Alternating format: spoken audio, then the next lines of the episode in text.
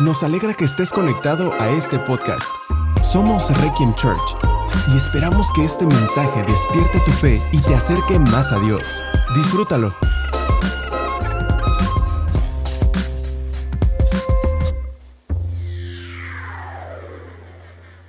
Dice, en aquel tiempo Israel estaba en guerra con los filisteos. El ejército israelita acampaba cerca de Benecer y los filisteos estaban en Afec.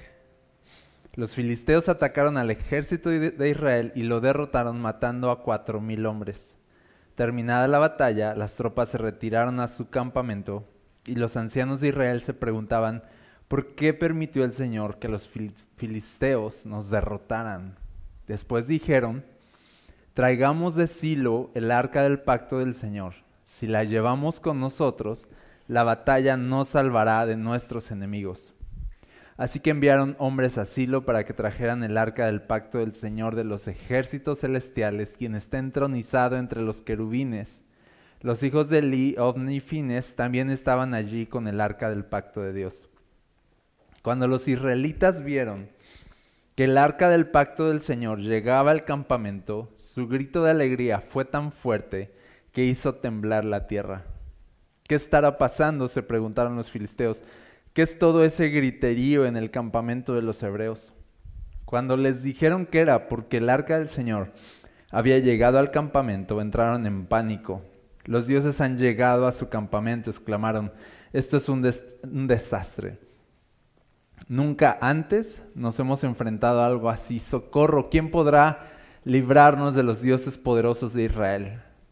Son los mismos dioses que destruyeron a los egipcios con plagas cuando Israel estaba en el desierto. Filisteos, peleen como nunca antes. Si no lo hacen, seremos esclavos de los hebreos, así como ellos han sido esclavos nuestros. Peleen como hombres. Así que los filisteos pelearon con desesperación y de nuevo derrotaron a Israel. La matanza fue tan grande, ese día murieron treinta mil soldados israelitas. Los sobrevivientes dieron la vuelta y huyeron cada uno a su carpa. Entonces los filisteos capturaron el arca de Dios y mataron a Ofni y a Fines, los dos hijos de Eli. Un hombre de la tribu de Benjamín corrió desde el campo de batalla y más tarde ese mismo día llegó a Silo. Había rasgado su ropa y echado polvo sobre su cabeza en señal de dolor. Elí esperaba junto al camino para oír noticias de la batalla, pues estaba tan preocupado por la seguridad del arca de Dios que le temblaba el corazón. Cuando llegó el mensajero y contó todo lo que había sucedido, un clamor resonó por todo el pueblo. ¿A qué se debe todo ese ruido? preguntó Elí. Entonces el mensajero corrió a donde estaba Elí, quien tenía 98 años de edad y ya estaba ciego, y le dijo, Acabo de llegar del campo de batalla, estuve allí hoy mismo. ¿Qué pasó, hijo mío? preguntó Elí. Israel fue derrotado por los filisteos, le contestó el mensajero. Masacraron a la gente, también mataron a sus dos hijos, Ovni y Fines, y capturaron el arca de Dios. Cuando el mensajero mencionó lo que había sucedido al arca de Dios, Elí cayó de espaldas de su asiento junto a la puerta, se quebró la nuca y murió porque era viejo y demasiado gordo. Durante cuarenta años había sido el juez de Israel. La nuera de Eli, esposa de Fines, estaba embarazada y próxima a dar a luz cuando se enteró de que habían capturado el arca de Dios y que su suegro y su esposo habían muerto, entró en trabajo de parto y dio a luz. Ella murió después del parto, pero antes de que muriera las parteras trataron de animarla. No tengas miedo, le dijeron, tienes un varón pero ella no contestó ni les prestó atención. Al niño le puso por nombre Icabod, que significa ¿dónde está la gloria? Porque dijo, la gloria de Israel se ha ido. Le puso ese nombre porque el arca de Dios había sido capturada y porque murieron su suegro y su esposo. Y luego dijo, la gloria se ha ido de Israel porque el arca de Dios ha sido capturada. Vamos a leer hasta ahí. Ok. Empieza este pasaje, no sé si le podrían bajar tantito, porfa, para poder gritar, porque ahorita voy a gritar y si no se va a viciar. Empieza este pasaje diciendo que Israel y los filisteos estaban en guerra. Y que ya habían peleado y que los filisteos los tenían como esclavos, o sea, les hacían, Israel le tenía que hacer los mandados a los filisteos. Y ya habían matado a cuatro mil hombres en una batalla. Y, y empieza este pasaje así, ¿no? Es un tiempo de guerra. Y lo primero que quiero decirte aquí es que la vida es así. La vida es guerra. La vida son batallas. La vida es conflicto. Las, las personas somos conflicto. Las personas somos, somos guerra. Y, cuando digo la vida es guerra y la vida es conflicto, no me refiero a que digamos si es cierto, está bien fuerte allá afuera, sino cuando la Biblia nos enseña que la vida es guerra y la vida es conflicto, nos enseña más puntualmente que la guerra está dentro de nosotros, que nosotros somos los causantes de todo conflicto que existe. Todo, todo problema en la humanidad, todas las cosas de las cuales a veces nos quejamos, existen por culpa nuestra. Nosotros no es, no es que tengamos problemas, ¿sabes? Sino que nosotros somos un problema, ¿sí o no? No es, de, no, es de, no es que haya conflicto, sino que yo soy conflicto. Ahí empieza todo. A veces ni siquiera estamos en paz con nosotros mismos, a veces ni siquiera nuestra conciencia nos deja dormir. A veces la guerra está ahí en la almohada, ¿sí o no? Y, nos estamos quejando de los conflictos de afuera y la Biblia dice muy puntualmente, Santiago 4.1, les dice, ¿de dónde surgen las guerras y los conflictos entre ustedes? ¿No es precisamente de las pasiones que luchan dentro de ustedes mismos? Nos confronta la Biblia, así de, ¿de dónde surge tanto problema en el mundo, tanta guerra, tanto conflicto? Y dice, ¿no son sus pasiones? ¿No es una guerra interna que se exterioriza de muchas formas? ¿No son los conflictos que hay en su interior que se exteriorizan y salen en forma de conflictos con personas, en formas de guerras, en formas de insultos, en formas de gritos, en formas de palabras ásperas, en forma de crear enemistades y tener sospechas de personas y estar hablando mal de otros y estar haciendo enemigos por donde vamos y estar cuidándonos de los demás. Dice, ¿de dónde viene toda esa actitud en ustedes? ¿Por qué tienen este mundo boca abajo y es así de, es el problema no es el mundo, el problema son las personas, el problema son ustedes, el problema somos nosotros, nosotros somos guerra. Así que cuando hoy vemos aquí una batalla y vemos a Israel perdiendo batallas, yo quiero que pienses más allá de pensar en la parte histórica de que había una guerra, que pienses en que nosotros estamos librando guerras todos los días y que tratemos de enfocarnos en eso porque tenemos batallas que estamos librando ahorita mismo. Estamos librando batallas. Estamos librando guerras. Y aquí me gusta mucho entonces la pregunta que, que hace porque dice que terminó la batalla, verso 3, se retiran las tropas y fíjate, dice, y los ancianos de Israel se preguntaban, ¿por qué? ¿Por qué permitió el Señor que los filisteos nos derrotaran? Es una muy buena pregunta. ¿Por qué estoy perdiendo batallas? Hay que preguntarnos eso ahorita, tú y yo.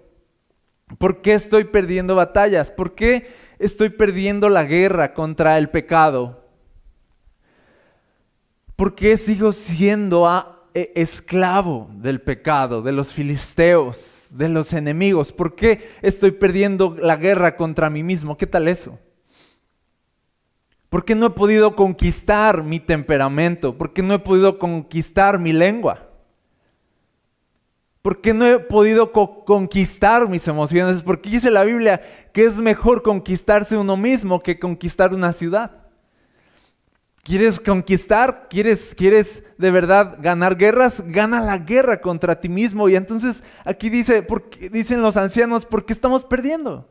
Porque todavía no puedo controlar mi carácter, ¿Por qué mi carácter me controla a mí? ¿Por qué todavía no puedo controlar mi lengua? ¿Por qué la lengua me controla a mí? ¿Por qué no puedo dominar mi espíritu? ¿Por qué soy dominado por otras cosas? ¿Por qué al final acabo haciendo lo que no debo? y acabo haciendo lo que no quiero? ¿Por qué estoy perdiendo batallas? Uno tiene que preguntarse eso. Porque es verdad que a veces nos vamos a dormir en la noche con una sensación de que hoy perdí una batalla, ¿sí o no? ¿Te ha tocado eso?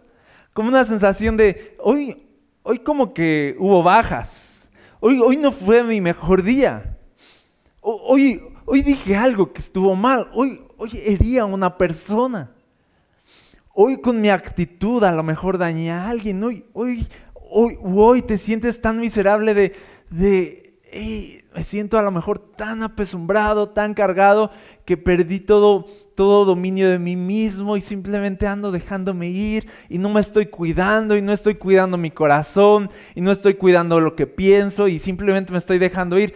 Todos nos hemos encontrado en, momentos así donde simplemente nos estamos dejando ir y pensamos de pues ya, pues ya, pues ya, pero la verdad es que en la realidad estamos perdiendo la guerra. Estamos perdiendo batallas. Y entonces, dice la Biblia, ¿por qué? ¿Por qué estoy perdiendo? Dice aquí, ¿por qué permitió el Señor que los filisteos nos derrotaran? Ahora, vamos a ver cuál es la respuesta. Pareciera. Yo cuando leí la primera vez este verso, yo me, o sea, me fui con la finta. Dice, ya sé, verso Tres, sigo. Después dijeron, ya, ya sé, traigamos de Silo el arca del pacto del Señor. Si la llevamos con nosotros a la batalla, nos salvará de nuestros enemigos. Parece, parece buena idea. Yo cuando leí esto la primera vez, porque uno lo va leyendo y dices, y ahorita van a ver. Ahorita, no, excelente idea. Respuesta incorrecta. ¿Por qué estoy perdiendo la batalla? Ya sé, vamos a traer un, un objeto. Así veían a Dios como un objeto para que nos ayude. Vamos a buscar a Dios.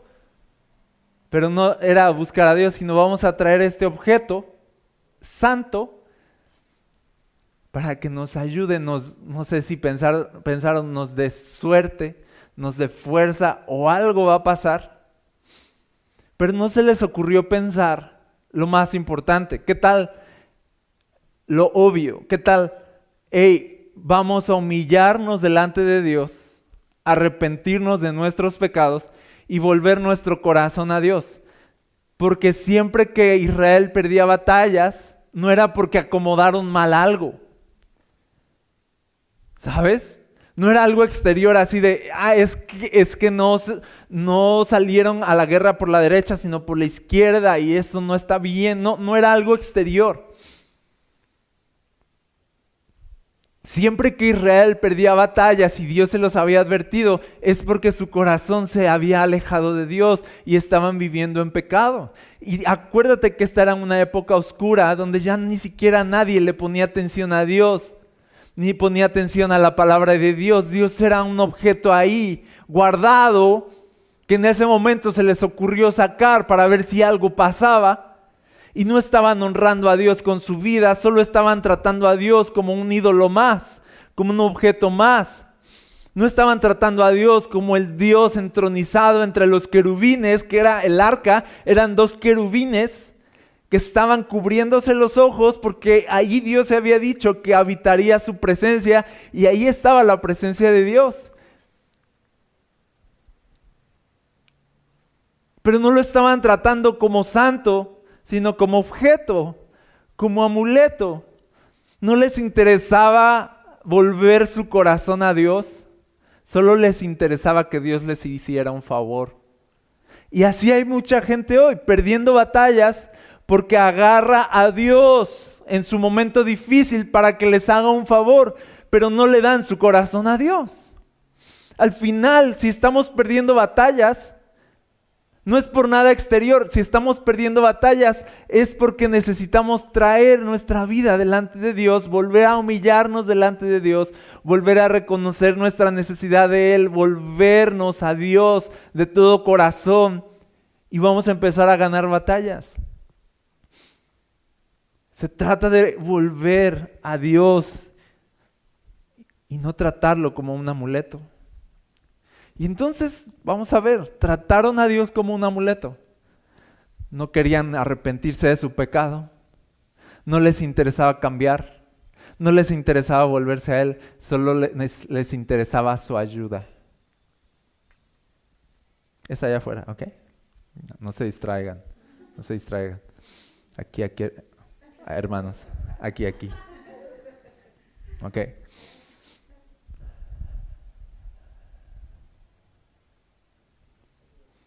No conocían a Dios.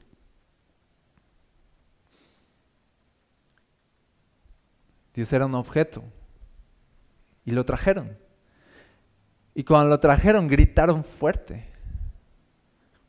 Fuertísimo. Y la tierra tembló. Yo iba leyendo eso, de verdad, yo caí.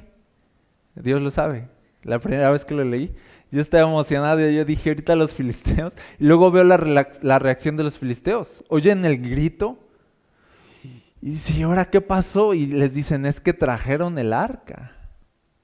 Y los filisteos también tontos, ¿no? Así de, ya valimos.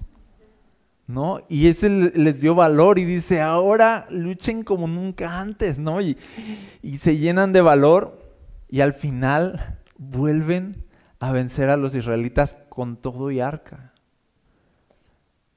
Con todo y arca. Y ahora no mataron a cuatro mil, mataron a treinta mil. Y ahora no solo mataron a personas, sino que se llevan el arca. Un desastre. Llegan a informarle al sacerdote Lee lo que pasó, se muere. Luego su, su nuera, eh, oye, entra en trabajo de parto, se muere. Desastre por fin las cosas empezaron a caer por su propio peso. Porque por mucho que tuvieran los objetos santos ahí a su disposición, no tenían a Dios en su corazón. ¿Sabes? Ah, no, nos puede pasar lo mismo. claro que pasa, por mucho que uno va a la iglesia. Porque puede pasar y tú debes cuidar tu corazón. De, tienes a tu disposición reuniones, la iglesia, cantos, tu Biblia, alabanzas, ahí tienes tu playlist. Tienes a, a, disposición un montón de cosas cristianas, pero al final tú puedes tener todo eso y no tener a Dios en tu corazón. Y da igual. Vas a seguir perdiendo batallas. Porque Dios no quiere tu religión, Dios quiere tu devoción. Dios no quiere tu religión, Dios quiere tu corazón. Dios quiere tu atención, no quiere tus canciones o tus gritos. No, porque todo eso para Él es ruido. Y a veces buscamos simplemente las cosas que son santas como una solución exterior para una necesidad interior. Tú sabes que tienes una necesidad de Dios profunda pero dices, ok, este, voy a leer un versículo para que Dios me ayude. Yo he oído eso. Y usamos lo santo, el arca, la presencia de Dios, cosas que de verdad son reales, pero no son reales en nuestro corazón. Y da igual. Y te voy a decir algo, no debemos usar lo santo de manera incorrecta. ¿Qué tal la Biblia? A mí una vez me preguntaron, y yo lo entiendo, no está mal. Era alguien que no conocía de Dios. Y me pregunta, ¿qué versículo, qué texto debo leer en la noche para dormir bien?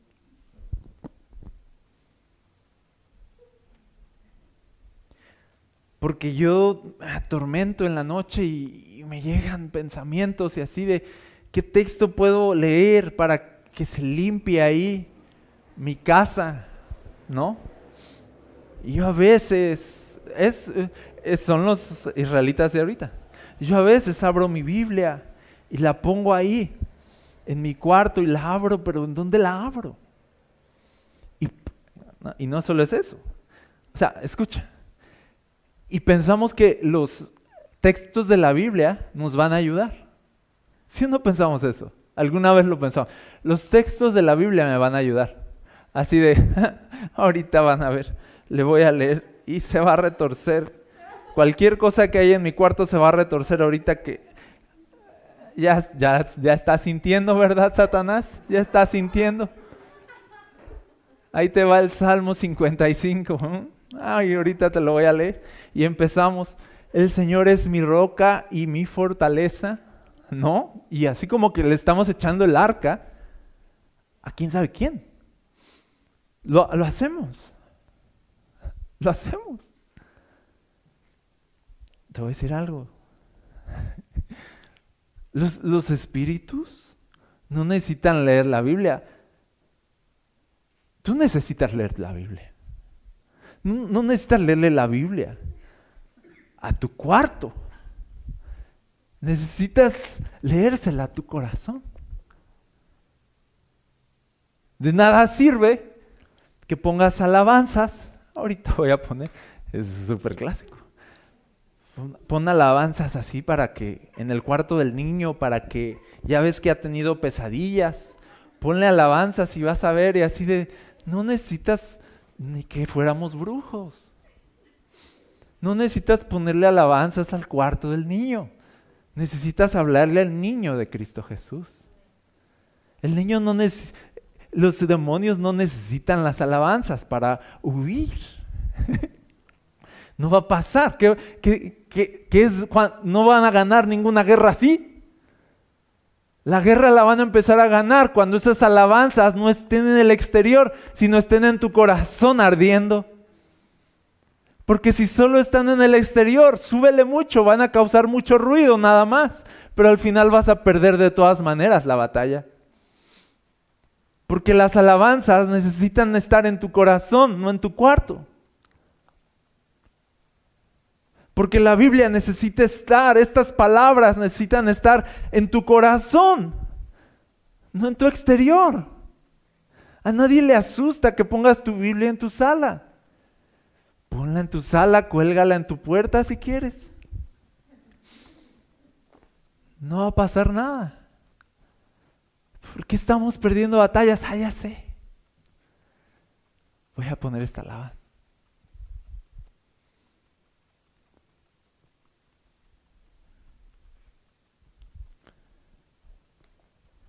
Entonces no es magia. Y para hablar más certero de esto, te voy a enseñar Hebreos 4.12. Fíjate, dice Hebreos 4.12, pues la palabra de Dios es viva y poderosa Ok, ahí hasta ahí va bien. Es viva y poderosa. Dice, es más cortante que cualquier espada de dos filos. Y uno diría así de, ahorita Satanás. Voy a declarar unos versículos aquí, ¿no? Es viva y poderosa la palabra y no sé qué. Ok, ah, pero dice, aguanta, vamos a acabar. Penetra entre, entre el alma y el espíritu, ya dices, ah, ¿para dónde va la espada? Y dice, es poderosa, es eficaz. Es como una espada, pero que penetra en ti. Que entra en tu interior. Dice, y dice entre la articulación y la médula del hueso. Eh, ¿Qué, está diciendo? No está tratando de ser científica la Biblia aquí. Como de, ah, ok, con razón a veces leo y siento, ah, varado, amanezco en los huesos. No está tratando, no está siendo literal. Solo está tratando de mostrar que la Biblia debe estar bien metida dentro de ti. Dice, deja al descubierto nuestros pensamientos y deseos más íntimos. Esa es la palabra de Dios. Así sí vas a ganar batallas. Cuando la palabra de Dios está en tu corazón. ¿De qué servía el arca en el campamento si no tenían a Dios en su vida? ¿De qué sirve tener una Biblia abierta si no está esta Biblia abriéndonos aquí el corazón? Y te voy a decir algo, de las batallas, escucha esto, porque vamos, hoy estamos hablando de por qué rayos estamos perdiendo batallas o por qué no estamos ganando batallas. No vas a ganar una batalla importante en tu vida independiente de la palabra de Dios en tu corazón. Quiero decirlo así. Nada bueno e importante va a suceder en tu vida solamente con esfuerzo humano o dedicación o disciplina. Todo lo bueno, lo importante y las más grandes batallas, los más grandes, los más los cambios más drásticos y contundentes en tu vida espiritual, tu crecimiento, ¿sabes de dónde va a venir? De aquí de este libro. De un versículo que penetra en tu corazón, estás del otro lado. Un versículo que cambie tu vida, estás del otro lado. No intentes cambiar, te voy a decir algo, no intentes cambiar, no intentes mejorar sin independiente de lo que la palabra hace en nosotros.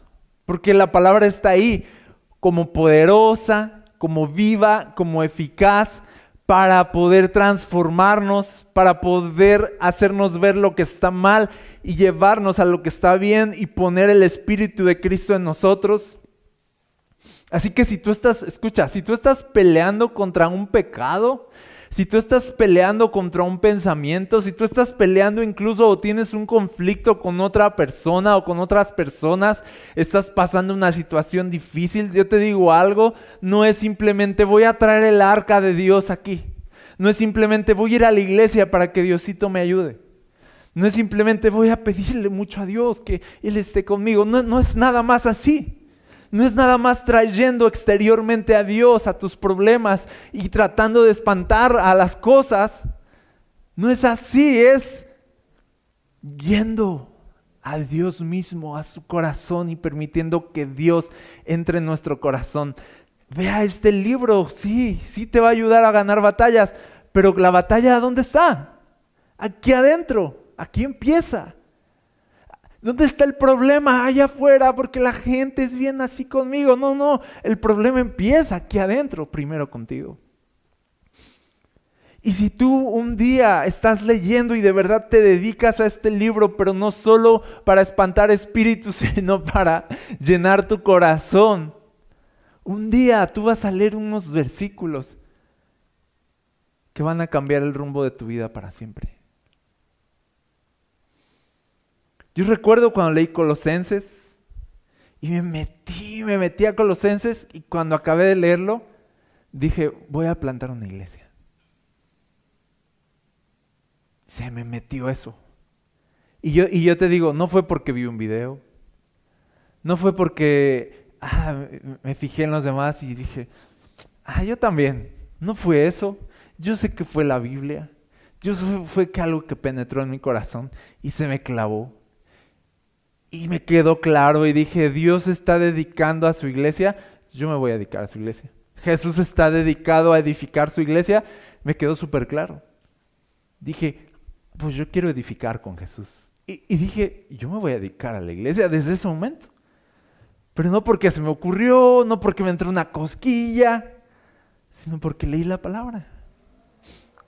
Hace días estaba leyendo Miqueas y de pronto empiezo a leer Miqueas y dice, Miqueas era un profeta que vivía en Moreset.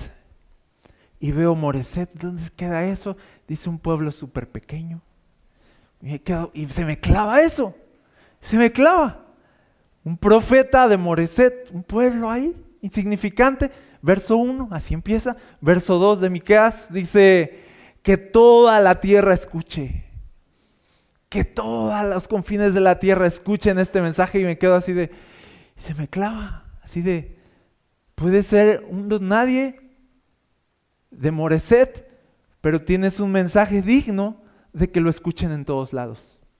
Y yo pensé de, hey, somos una iglesia en Jalapa, se me clavó. Somos una iglesia en Jalapa, pero no somos importantes, pero sí tenemos un mensaje importante que dar. Aunque seamos el pueblo de Jalapa, pero sí tenemos un mensaje que dar. Digno de que todo el mundo lo escuche. Y se me clavó súper fuerte. Y dije, ya basta de vernos como de Moreset, así como de aquí humildemente. Porque le robamos crédito al mensaje que traemos y por estar siendo falsamente humildes. Todo eso lo pensé, verso 1 y 2 nada más. Por estar siendo falsamente humildes y escondiéndonos, no soy tan importante, yo, yo no quiero brillar y así de, y Dios así de, pues sí, tú no tienes que brillar, pero el mensaje lo tienes que comunicar y todos lo tienen que oír. Así que exponte. Así que háblalo fuerte. Así que hazlo oír a todos. Y se me quedó. Y ya se me quedó para siempre. Esto ya no se me va a olvidar. Y cambió mi manera de ver muchas cosas del ministerio, esos dos versículos. Y así te puedo contar más historias. Y sé que tú también las tienes.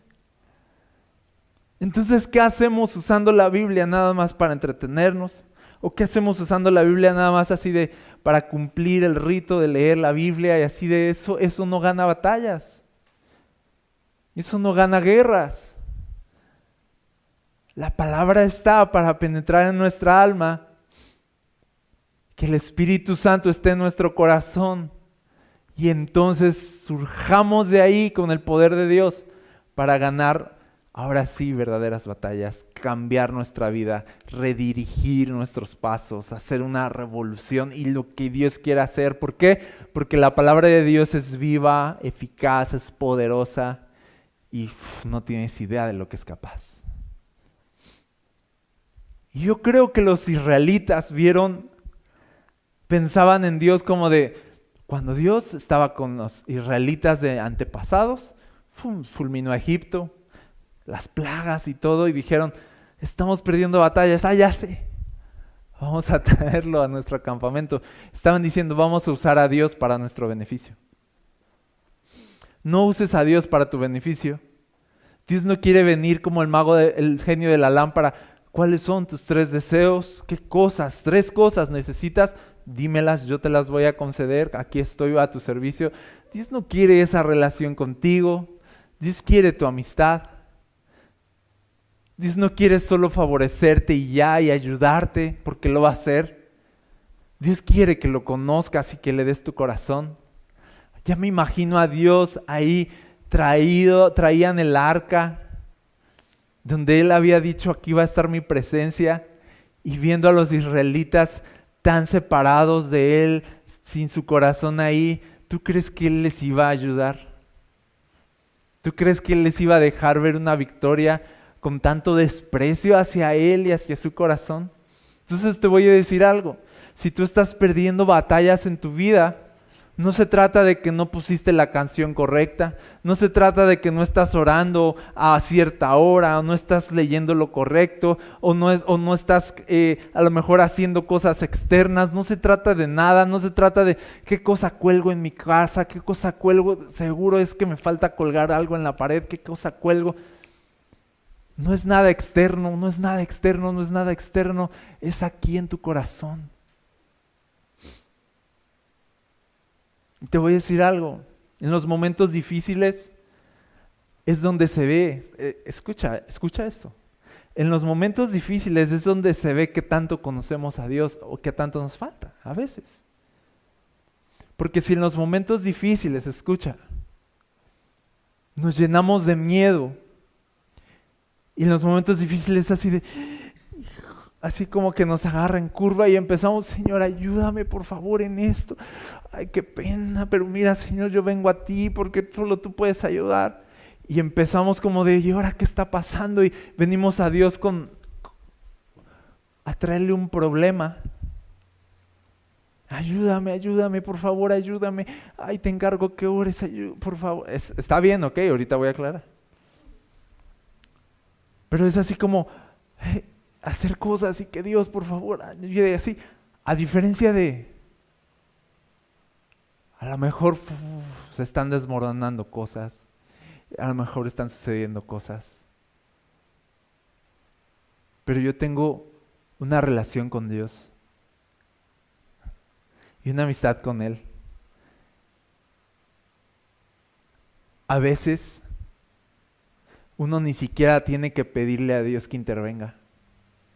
A veces simplemente guarda silencio y ya sabes así de, Dios, Dios lo va a hacer. Yo voy a seguir en lo mío. ¿Qué es lo mío? Amar a Jesús, relacionarme con Él, adorarlo. Yo voy a seguir en lo mío. No necesito convencer a Dios de que me ayude.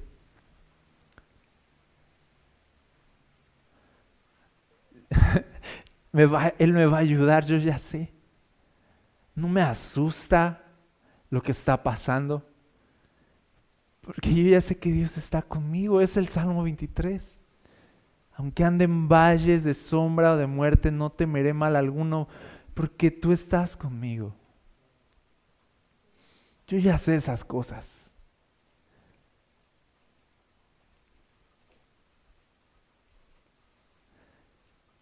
Pero a veces se ve lo alejado que está nuestro corazón de Dios, en que en las aflicciones vamos a pedirle ayuda como si fuera el jefe y le vamos a pedir un aumento. Eh, disculpe, este, no, lo que pasa es que, bueno, los problemas están fuertes y, ¿sabes? Con la pena, ahí se ve si Dios es glorioso en nuestro corazón o simplemente queremos pedirle un favor y que nos eche la mano otra vez. E Israel había perdido su amistad con Dios y se ve como en este parto y en este nacimiento cuando dice que le pone Icabod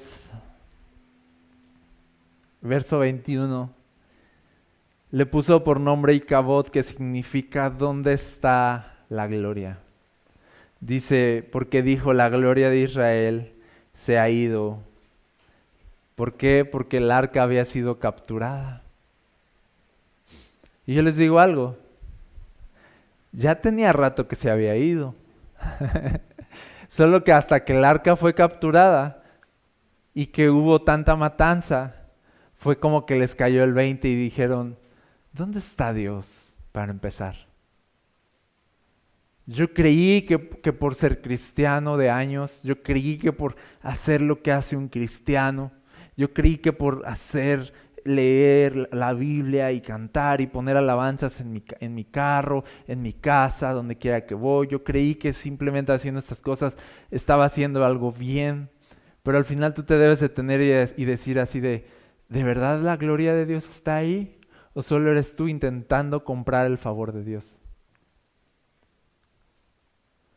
¿De verdad te estás relacionando con Dios en una amistad? ¿O solo estás tratando de tener un amuleto que te ayude en tu vida? Entonces, Dios quiere tu corazón, no tu religión. Dios te quiere a ti. De nada sirve cantar alabanzas si tu corazón no está en eso. Solo va a hacer ruido y sí, puede temblar la tierra. Dios sabe si cuando oras, oras porque quieres estar con Él o solo quieres que te haga un favor. Dios, Dios sabe eso. Y como iglesia debemos cuidar nuestro corazón, de no tratar a Dios como un objeto, sino como nuestro Dios, nuestro amigo, nuestro Salvador. Él quiere, dice la Biblia, Él se deleita en nosotros. Dice la Biblia que Él canta sobre nosotros. Él, se inspira cuando nos ve. Él le da gusto cuando nos ve. Somos, somos suyos.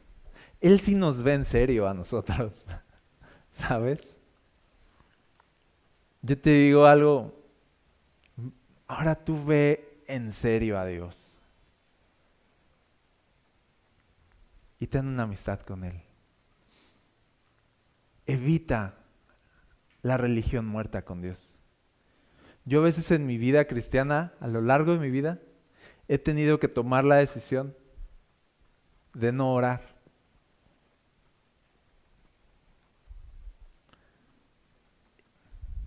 No orar, mejor. Escucha. Porque yo sé que esa oración que voy a hacer nada más la hago para cumplir. Y no le quiero traer sacrificios huecos a Dios. Y tratarlo como si fuera un objeto. Si no es un objeto. Yo ya sé que si no le traigo a Dios mi corazón, a Él no le interesa lo demás. Así que yo ya sé también que si no estoy orando y yo evito traerle religión, Él no me está mirando con desprecio. David lo entendió cuando dijo, yo ya, ya entendí, dijo, tú no quieres sacrificios, yo los daría, no quieres ofrendas, ¿qué quieres? Un corazón.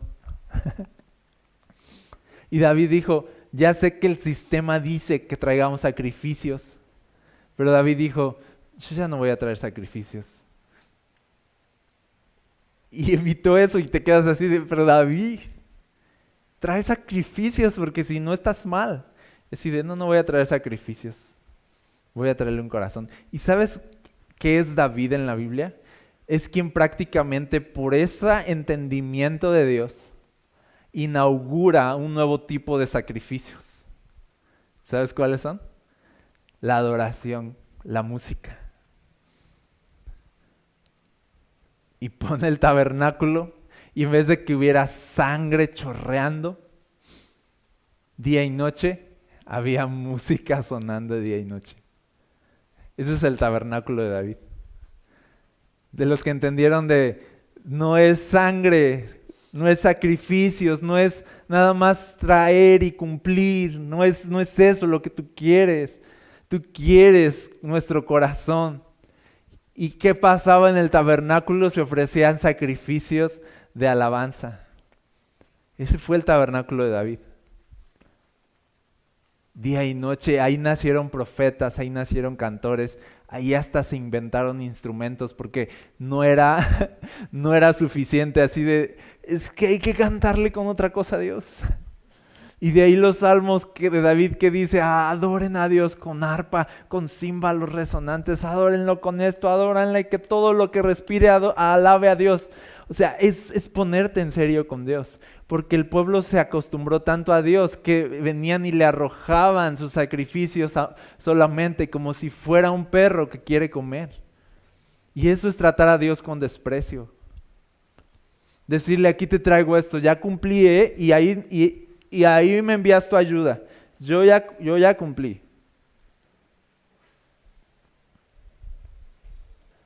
Ya llegó el arca. Ayúdanos a ganar. Deshonraron a Dios y despreciaron su nombre. Y por eso Dios los despreció a ellos.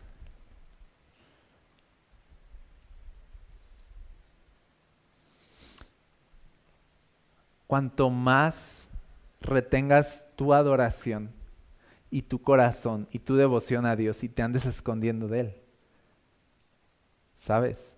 Más consecuencias y guerras perdidas vas a ver en tu vida. Ya no te escondas. Ven a adorarlo. Ya llegó la hora, dijo Jesús. Que ya no va a ser en este monte o en aquel. Ya no se va a tratar de algo exterior, sino que llegó la hora donde los adoradores, verdaderos adoradores, adorarán al Padre en espíritu, en verdad. Llegó la hora donde esto se va a poner serio y ya no va a haber espacio para lo ficticio, ya no va a haber espacio para la religión decorada, sino donde Dios va buscando adoradores, gente que está en serio con Él. Gente que lo ama y lo adora con su corazón. Así que si tienes que detenerte, si ya vas en el camino, yo he tenido que decirle a personas, la verdad, no suena a un consejo muy pastoral, pero les he tenido que decir, ¿sabes qué? Si vas a seguir orando así, mejor ya no ores. Mejor espérate, conecta tu corazón otra vez con Dios, vea la palabra, rinde tu vida a Dios y deja que Él redefina tu manera de orar. Porque si vas a orar por costumbre, vas a seguir perdiendo batallas. Y un día compré un libro casual de Francis Chan que se llama Loco Amor. Se los recomiendo. Y el primer capítulo es, creo que se llamaba así el primer capítulo, Deja de orar. Así se llamaba. Y yo le hice así de... Y empezaba, ¿y si dejas, y qué, qué harías si te dijera que dejes de orar? Y empieza a retar así el corazón yo lo veo como esto, de están gritando bien fuerte. ¿Qué haría si Dios dijera así de, ya, no quiero, no quiero sus gritos, no quiero, no quiero su religión, no, no quiero nada de esto, quiero su corazón. Y yo creo que mientras escuchas esto, tú sabes que Dios te quiere a ti. Dios te quiere a ti. No las cosas que haces por Él. No tu servicio, tu corazón. Y yo creo que mientras escuchas esto, bien sabes cómo rendirte a Él y ya. ¿Sabes? Y decir así de, ok Señor, aquí vengo otra vez. Aquí tienes mi corazón otra vez. Aquí tienes mi canción otra vez. Aquí del corazón. Aquí tienes mi atención otra vez. ¿Quieres dormir bien bonito? no leas el salmo a la pared. Lee estas palabras para ti, para tu corazón. Y puede haber mil demonios, o dos mil si quieres, o tres mil e incluso. Puede haber una guerra afuera pero si tú estás lleno del Espíritu Santo, tú vas a ganar todas las batallas. Porque Dios va a estar contigo. El Dios verdadero va a estar contigo. ¿Por qué estoy perdiendo batallas? Ya lo sabes. ¿Cómo gano batallas? Ya lo sabes. Dale tu corazón a Dios.